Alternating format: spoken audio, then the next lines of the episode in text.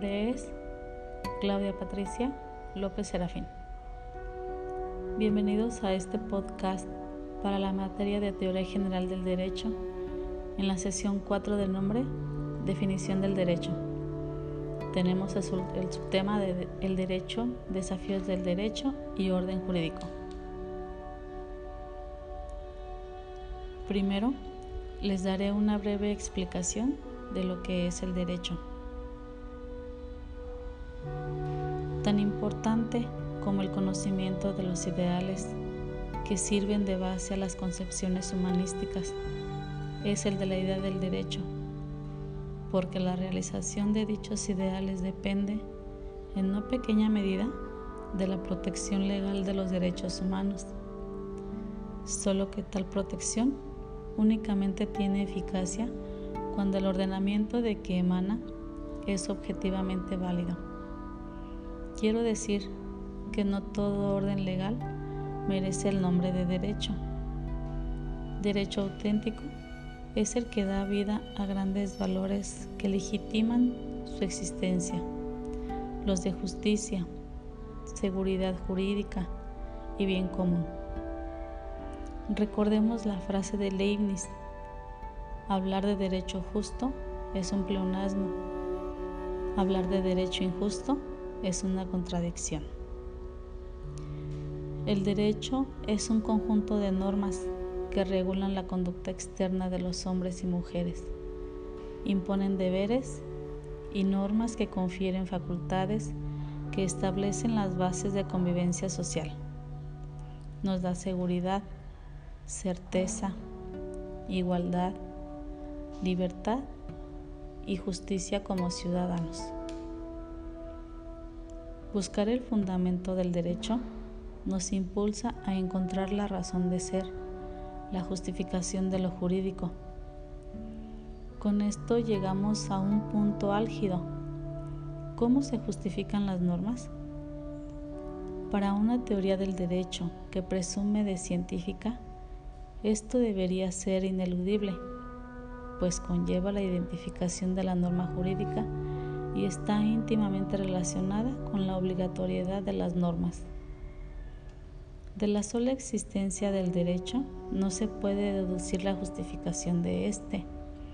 En teoría, las otras normatividades podrían ser las únicas necesarias y suficientes para orientar la vida humana.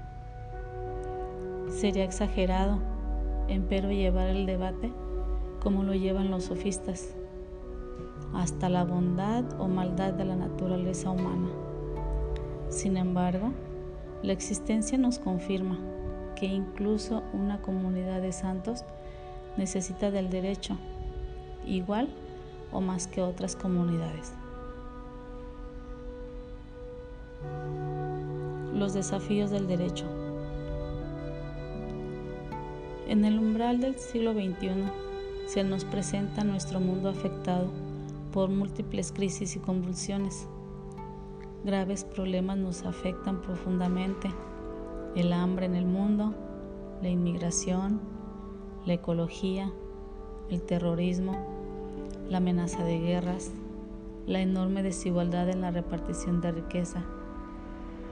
El mundo está roto, la vida humana amenazada y el peregrinar del hombre parece encontrarse en la pendiente de la deshumanización, desorden y caos en varios aspectos de la vida.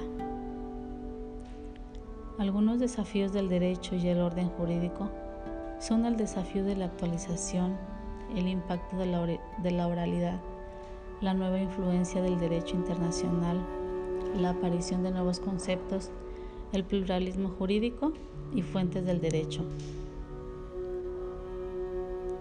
Ya hace tiempo, José Corts Grau resaltaba lo nefasto de la filosofía formalista, que era una teoría del conocimiento sin concepto de verdad, y lo mismo puede decirse de una psicología sin alma y una ciencia del derecho sin idea del derecho, sin contacto vital y por lo tanto sin eficacia vital.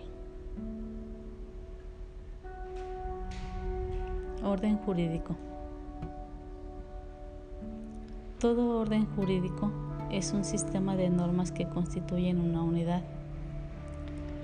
Conjunto de normas positivas vigentes relacionadas entre sí y escalonadas o jerarquizadas, que rigen en cada momento la vida y las instituciones de todas clases dentro de una nación determinada. Esas normas, en opinión de muchos filósofos, han de tomarse en un sentido amplio, ya que están formadas no solo por la Constitución y por las leyes, sino también por los reglamentos, las disposiciones de las autoridades administrativas, por las sentencias judiciales, por las costumbres y hasta por los contratos en cuanto regulan las relaciones entre las partes contratantes. La importancia de cada una de esas normas es diferente y va de mayor a menor, por lo cual las inferiores toman su fundamento de las inmediatamente superiores. A esa jerarquización o escalonamiento es a lo que Merkel y Kelsen denominaron pirámide jurídica. El orden jurídico es tan esencial para la existencia de un país que, si él, que sin él no se concibe la vida social. Al usar el término orden jurídico, queremos señalar al conjunto normativo que revelan autorreferencialmente sus formas de creación, las relaciones de jerarquía, pero también sus lagunas y contradicciones de sentido. De esta suerte, el orden jurídico aparece con un grado relativo de coordinación, jerarquización y coherencia.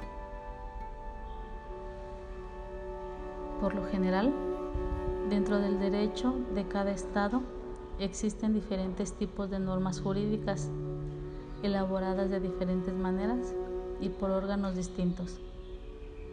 Dicha situación exige que haya coherencia y unidad entre las normas establecidas para que no sucedan situaciones contradictorias. Es por ello surge la necesidad de ordenar las normas jurídicas de acuerdo a una serie de principios lógicos de no contradicción. Número 1. Principio de jerarquía. Cuando existe cierta contradicción entre dos normas de distinto valor jerárquico, la norma superior prima sobre la inferior. Por ejemplo, un decreto de la Junta Departamental no puede anteponerse o contradecir a una norma de la Constitución Nacional, ya que esta última tiene mayor jerarquía. Número 2. Principio de derogación. Cuando existe una contradicción entre dos normas de la misma jerarquía provenientes del mismo órgano, la norma posterior en el tiempo deroga a la anterior. Por ejemplo, una ley del año 1999 es derogada una vez que se aprueba la nueva ley, es decir, que para el derecho va a regir la más actualizada por ser posterior en el tiempo. Número 3. Principio de competencia. Cuando existe una contradicción entre dos normas de igual jerarquía provenientes de distintos órganos, se va a anteponer la norma dictada por el órgano competente.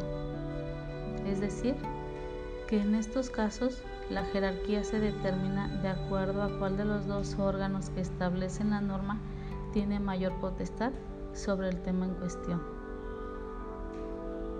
Como podemos ver, las diversas normas jurídicas necesitan cierto ordenamiento a fin de conformar un sistema orgánico, coherente y regido por principios lógicos de no contradicción. Bueno, pues esta es mi información. Espero haya sido de su agrado. Muchas gracias.